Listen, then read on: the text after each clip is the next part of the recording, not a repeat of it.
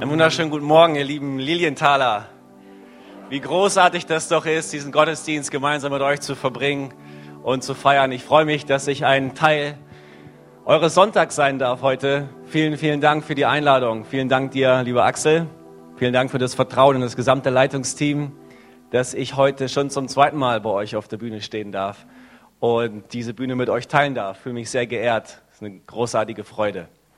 Ähm, das Schlagwort ist in den Songs schon gefallen, worüber ich heute sprechen möchte. Und es lautet Angst. Ich habe äh, diese Predigt überschrieben mit dem Titel Angst oder Glaube.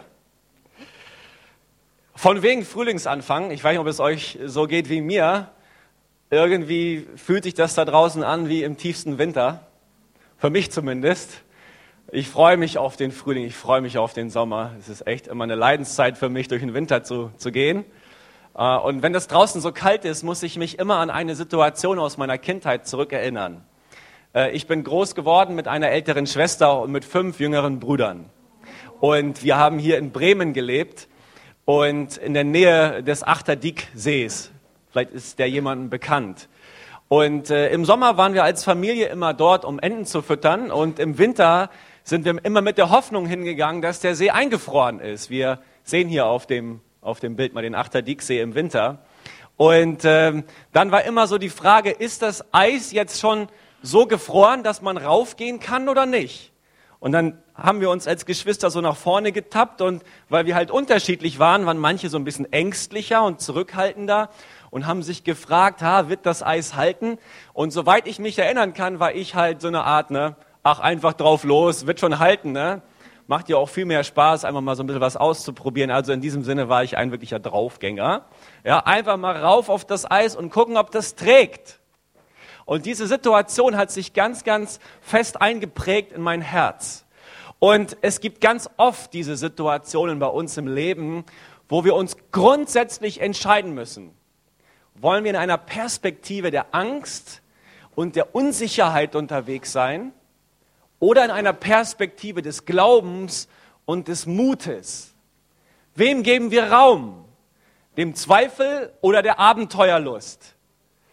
Ich bin heute hier zu euch nach Lilienthal gekommen, um euch zu ermutigen, in der Perspektive des Glaubens und des Mutes unterwegs zu sein. Klingt das gut für euch? Ich möchte euch an eine Story aus dem Alten Testament erinnern.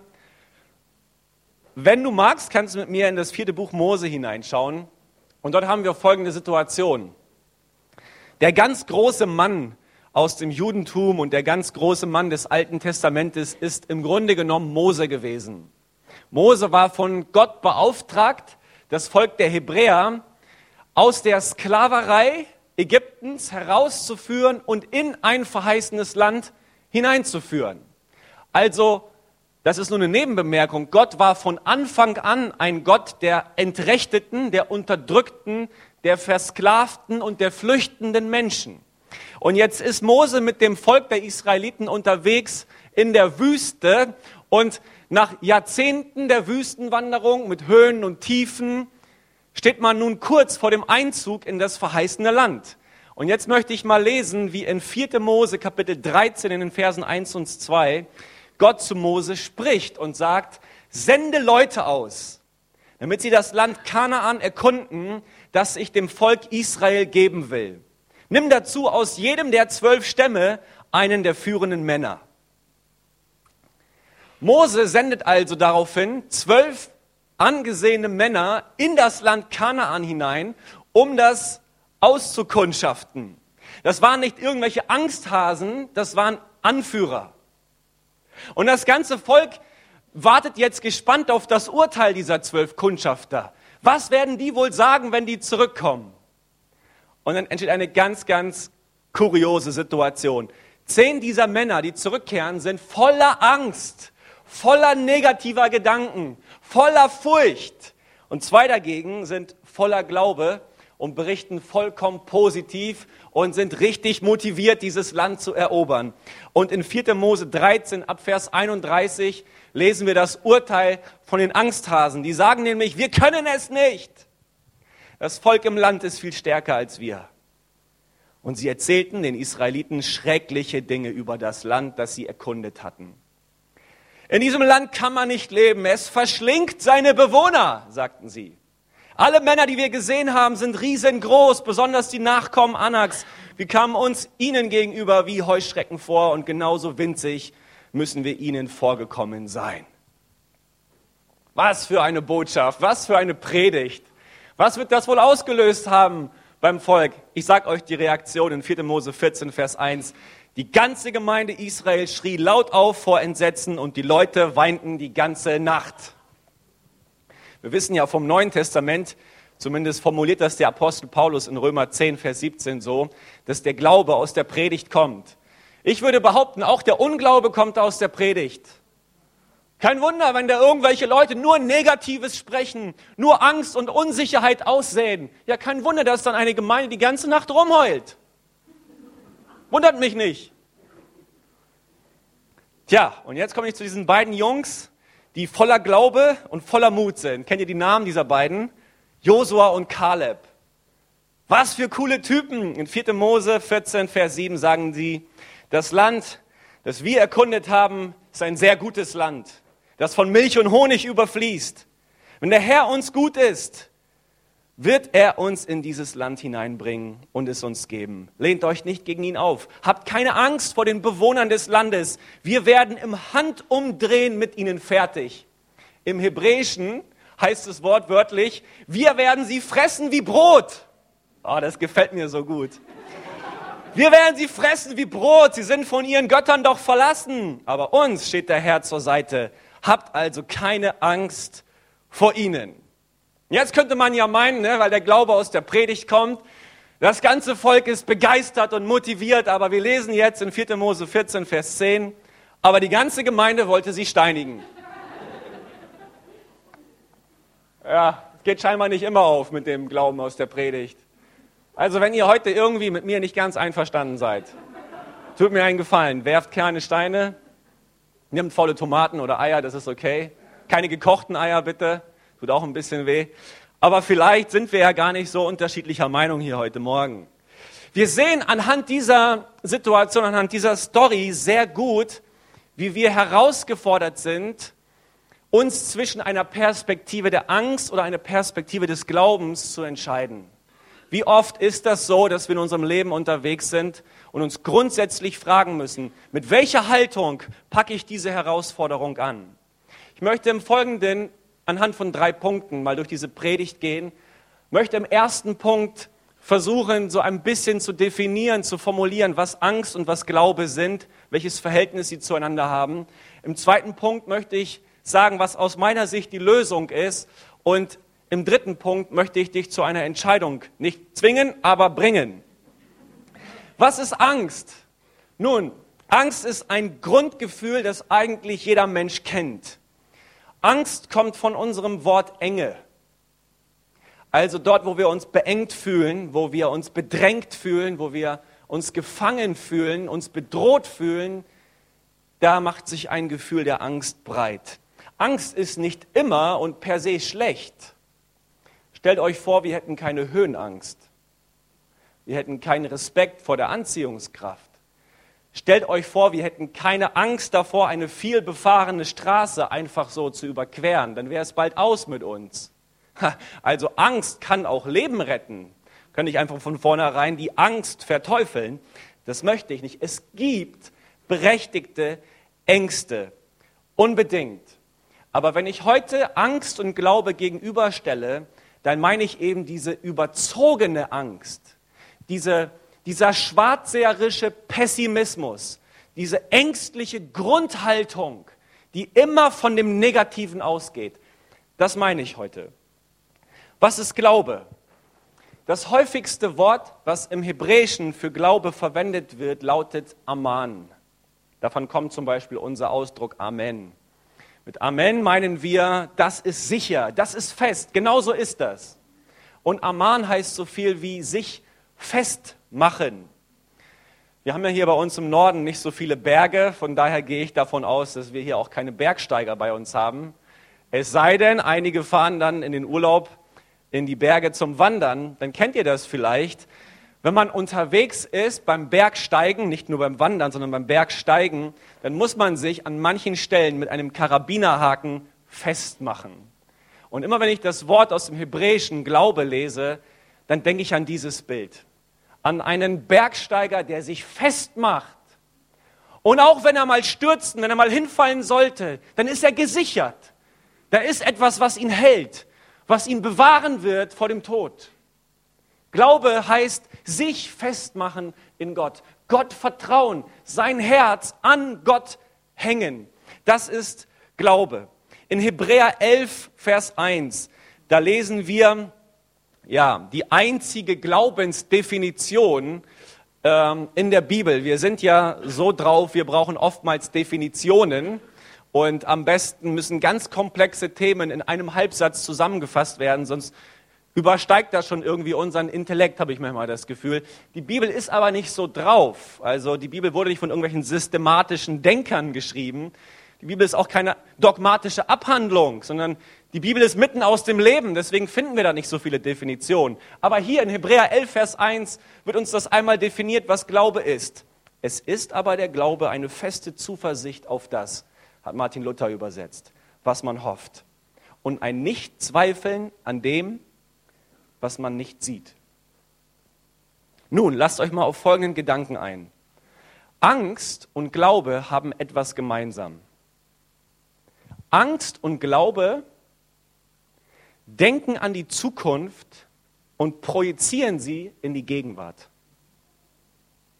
Ich glaube, so wie man sagen könnte, der Glaube ist eine feste Zuversicht auf das, was man hofft, könnte man sagen, scheinbar ist die Angst eine Zuversicht auf das, was man fürchtet.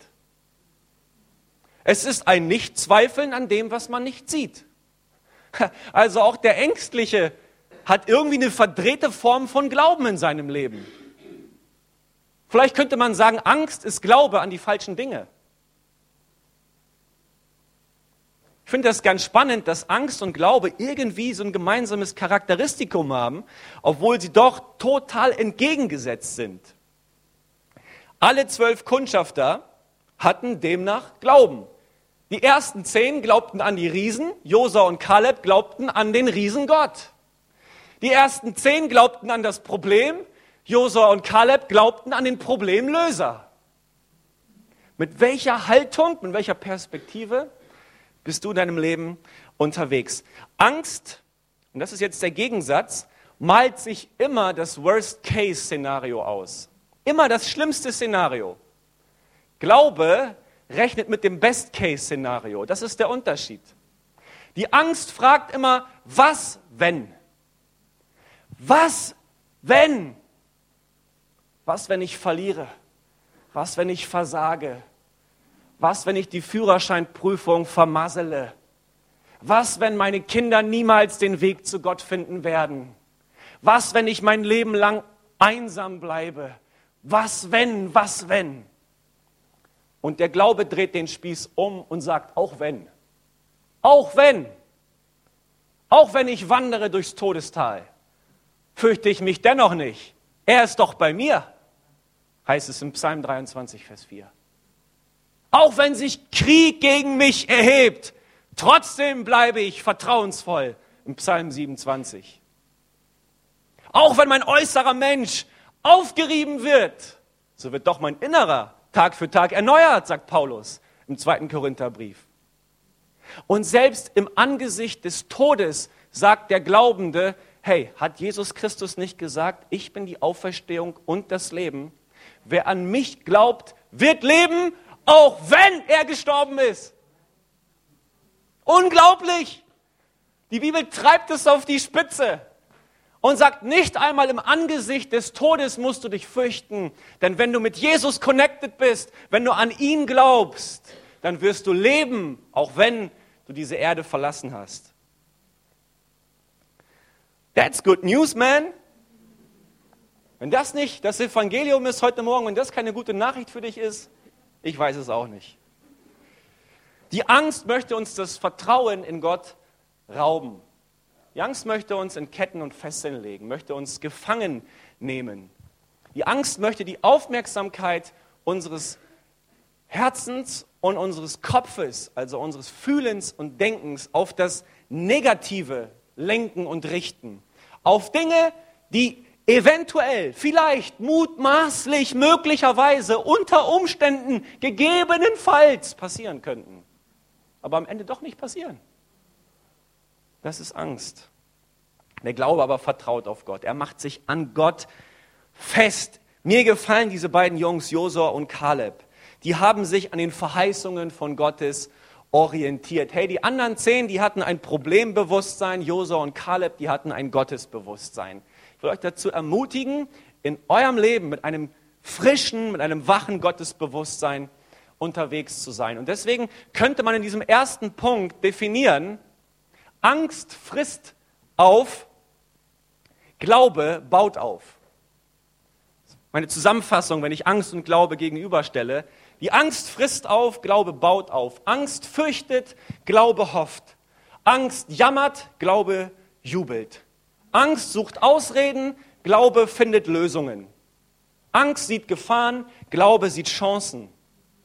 Die Angst bleibt feige zurück, der Glaube geht mutig voran. Angst ist mangelorientiert, Glaube ist verheißungsorientiert. Nun, wenn jetzt Angst und Glaube miteinander kämpfen in unserem Herzen, wer ist stärker?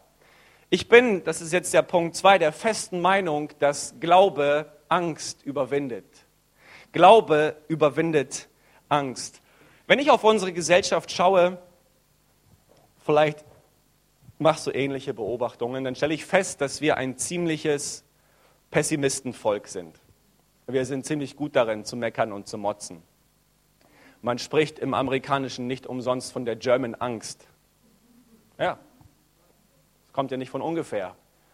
Irgendwie, obwohl wir im Überfluss leben und es uns so gut geht, sind wir mangelorientiert. Wir sehen, was wir nicht haben, anstatt das, was wir haben. Es ist immer dunkel und nicht hell. Das Glas ist immer halb leer und nicht halb voll. Wisst ihr, was ich meine? Jede Mücke ist ein Elefant und jeder Furz ist ein Donnerwetter. So sind wir irgendwie geprägt, so sind wir unterwegs. Aber wir sind ja ganz, ganz, ganz schlau. Wir sind ja das Volk der Dichter und Denker. Wir sind Vorreiter in, in, in Wissenschaft und Medizin. Und so haben wir Hunderte und Tausende wissenschaftliche Begriffe für jede Form von Angst erfunden. Tausende. Und manche kann ich ja nachvollziehen. Die Dentophobie.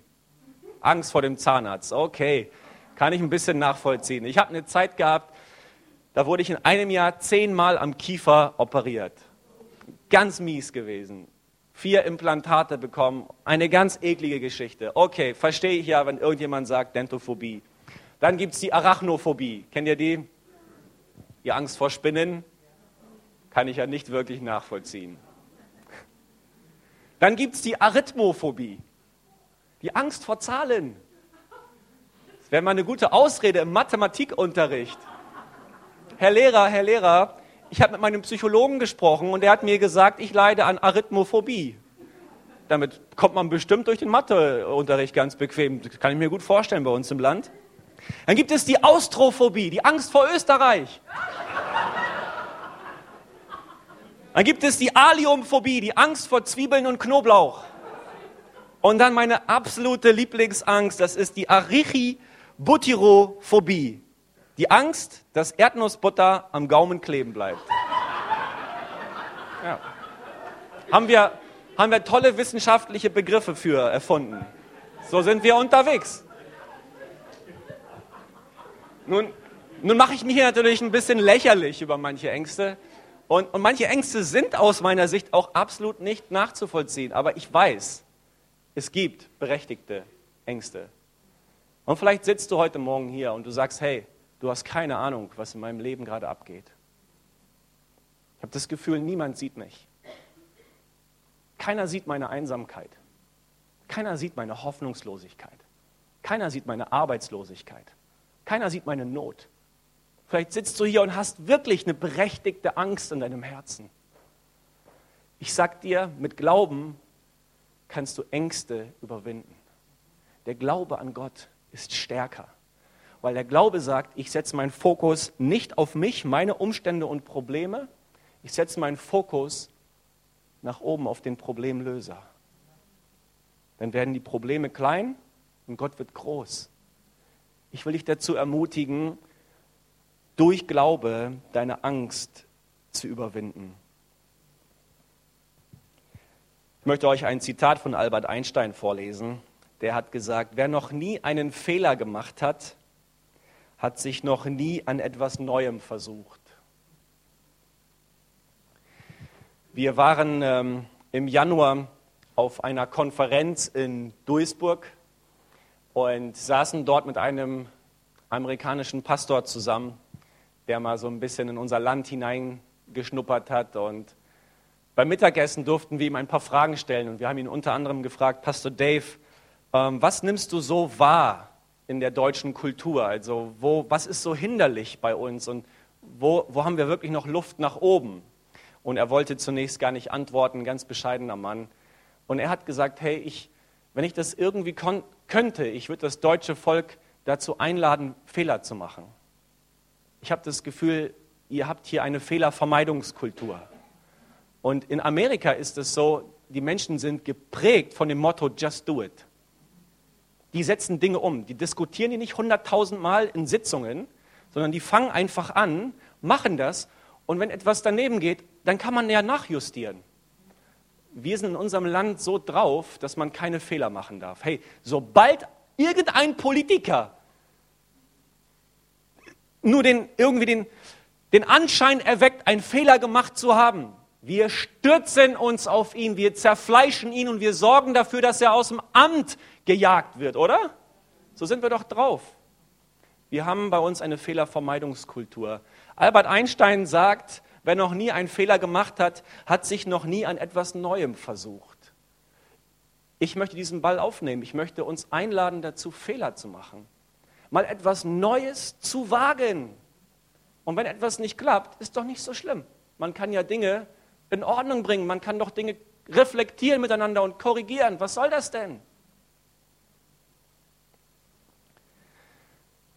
Ich erinnere mich noch an die Zeit, wo wir uns äh, in der Schule Liebesbriefe geschrieben haben. Hat man das früher auch schon gemacht? Willst du mit mir gehen? Kreuze an. Ja, nein, vielleicht. Mein größter Horror war immer, dass ich so einen Brief einem Mädel schreibe und sie Nein ankreuzt. Das war ganz schlimm. Und deswegen würde ich mir so eine, so eine Garantie einbauen. Ich würde erst einmal einen Brief schreiben und und, und darin schreiben, wenn ich dich fragen würde, ob du mit mir gehen willst, was würdest du ankreuzen? Irgendwie so eine, so eine Art Garantie und Sicherheit würde ich mir erst einmal einbauen. Aber weißt du was, solange du die Garantie hast, hast du keinen Glauben. Wenn du etwas Neues wagen möchtest, dann darfst du nicht mit Sicherheit und Garantie kommen. Dann, dann musst du einfach mal riskieren. Dann musst du einfach mal alles auf eine Karte setzen dann musst du das in Kauf nehmen, dass mal etwas schiefgehen kann. Und wenn du ein tolles Mädchen ausführen willst zum Date, dann musst du alles riskieren, auch die Absage. Die kann schmerzhaft sein, die kann auch heilsam sein. Ich glaube, wenn wir zu Gott kommen und sagen, Gott, zeig uns doch, wie die Schritte 3, 4, 5 und 6 aussehen, dann wird Gott sagen, nee, nee, geh mal erstmal Schritt 1 und 2 und dann zeige ich dir schon Schritte 3, 4, 5 und 6. Also vielleicht bist du ja als Person heute Morgen hier und du bist grundsätzlich pessimistisch. Du bist von deiner ganzen Haltung eher skeptisch. Da will ich dich dazu ermutigen, diese Haltung zu überdenken und vielleicht einmal mehr Glaubensmut hineinzulassen. Lass mal den frischen Wind des Heiligen Geistes, den alten Mief herauspusten aus deinem Leben.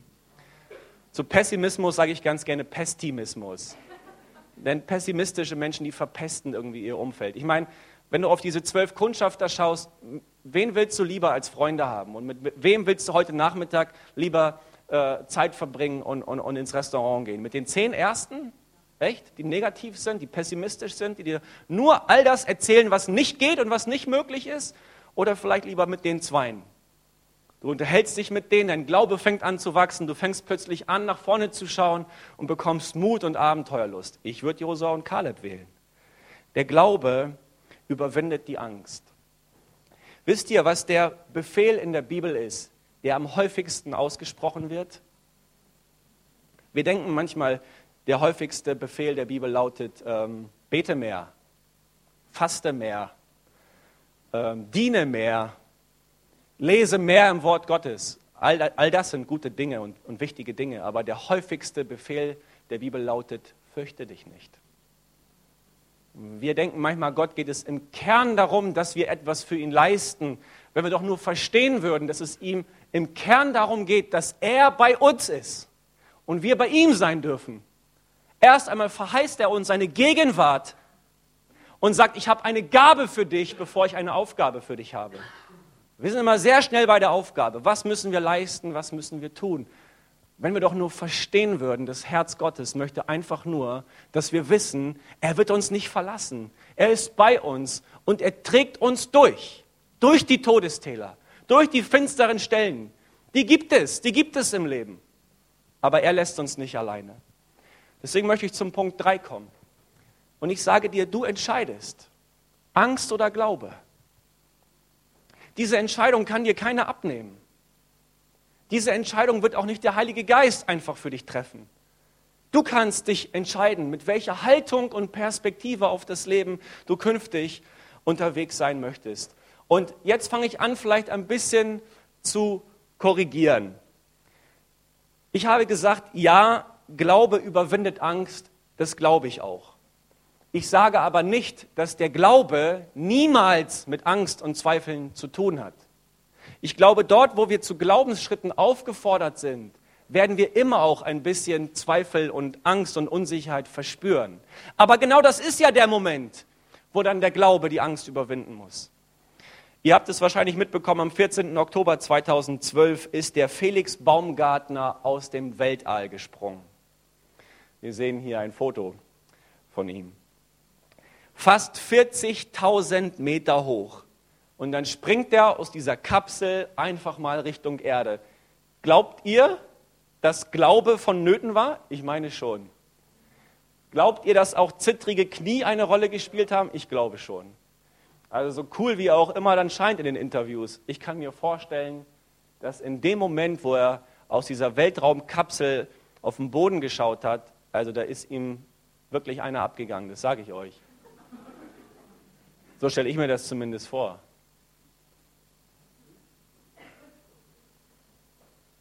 Ich glaube, wenn Gott dich ruft, mutig zu sein und Glaubensschritte zu gehen, dann ist es okay, schlottrige Knie zu haben.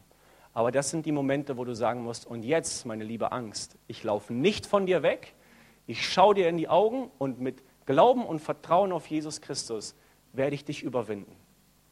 Ich weiß nicht, wie deine Angst derzeit heißt. Vielleicht trägt deine Angst den Namen irgendeiner Krankheit. Vielleicht ist es irgendeine Perspektivlosigkeit, irgendeine Verletzung, irgendein Ehestreit, Angst davor, einsam zu bleiben in Zukunft. Benenn deine Angst und überwinde sie mit dem Glauben an Jesus Christus. In Jesaja 28, Vers 16 heißt es darum, so spricht der Herr, siehe, ich lege in Zion einen Grundstein, einen bewährten Stein, einen kostbaren Eckstein, felsenfest gegründet. Und dann, das ist oft zitiert aus dem Alten Testament, wer glaubt, wird nicht ängstlich eilen. Wer glaubt, der wird nicht abhauen. Wer glaubt, der wird jetzt nicht fliehen. Da, wo Glaube ist, da muss Angst mehr und mehr zurückweichen. Es gibt diese Situation, als Jesus mit seinen Jüngern ähm, auf dem See unterwegs ist. Jesus schläft natürlich, völlig cool und entspannt. Der Sturm kommt auf, die Jünger drehen alle durch. Und in Markus 4, Vers 40 fragt Jesus seine Jünger, warum habt ihr solche Angst? Habt ihr immer noch keinen Glauben? Mit anderen Worten, wenn ihr Glauben hättet, dann hätte Angst hier keinen Raum.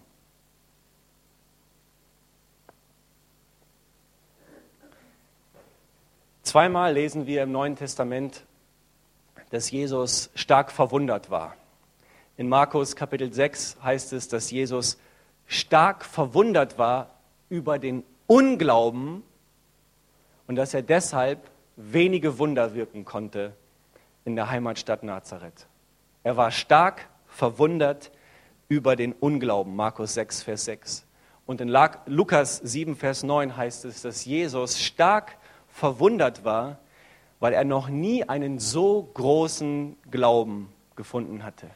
Da hat er den Glauben von einem Mann hervorgehoben und gelobt und sagt, ich sage euch selbst, in Israel habe ich so großen Glauben nicht gefunden.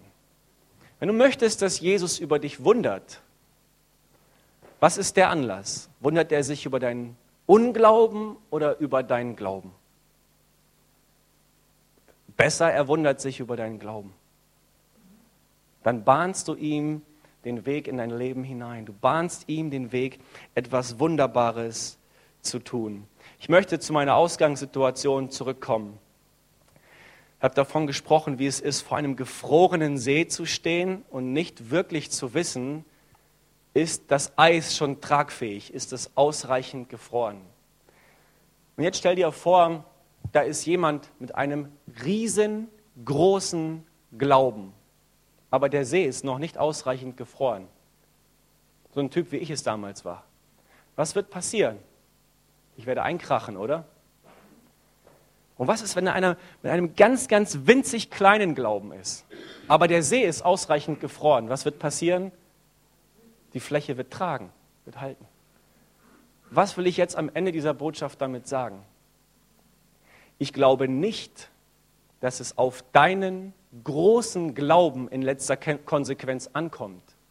Es kommt darum, darauf an, dass du deinen kleinen Glauben auf den großen Gott setzt. Wenn der See gefroren ist, dann wird er halten.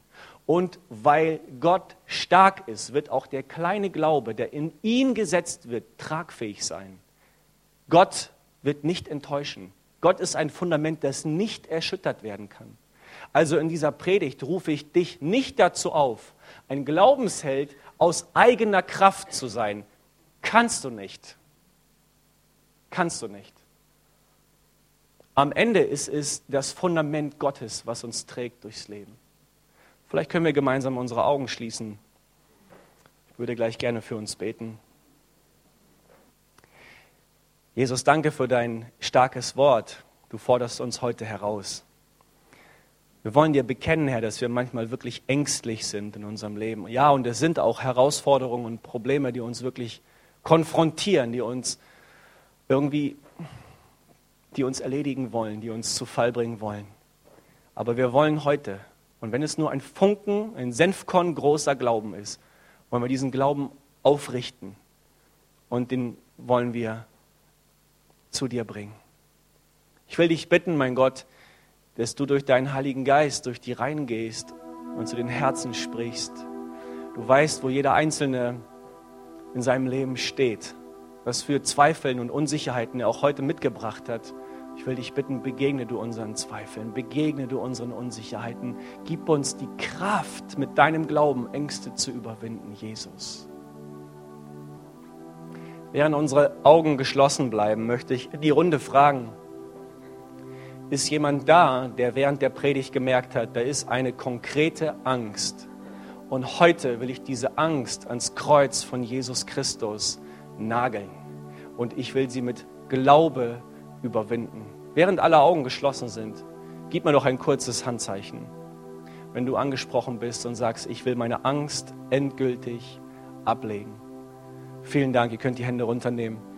Jesus, ich danke dir für diese Menschen, die sich mutig mit ihrer Hand dir entgegenstrecken. Und mein Gebet ist, dass du in ihre Lebenssituation hineinwirkst durch die Kraft deines Heiligen Geistes.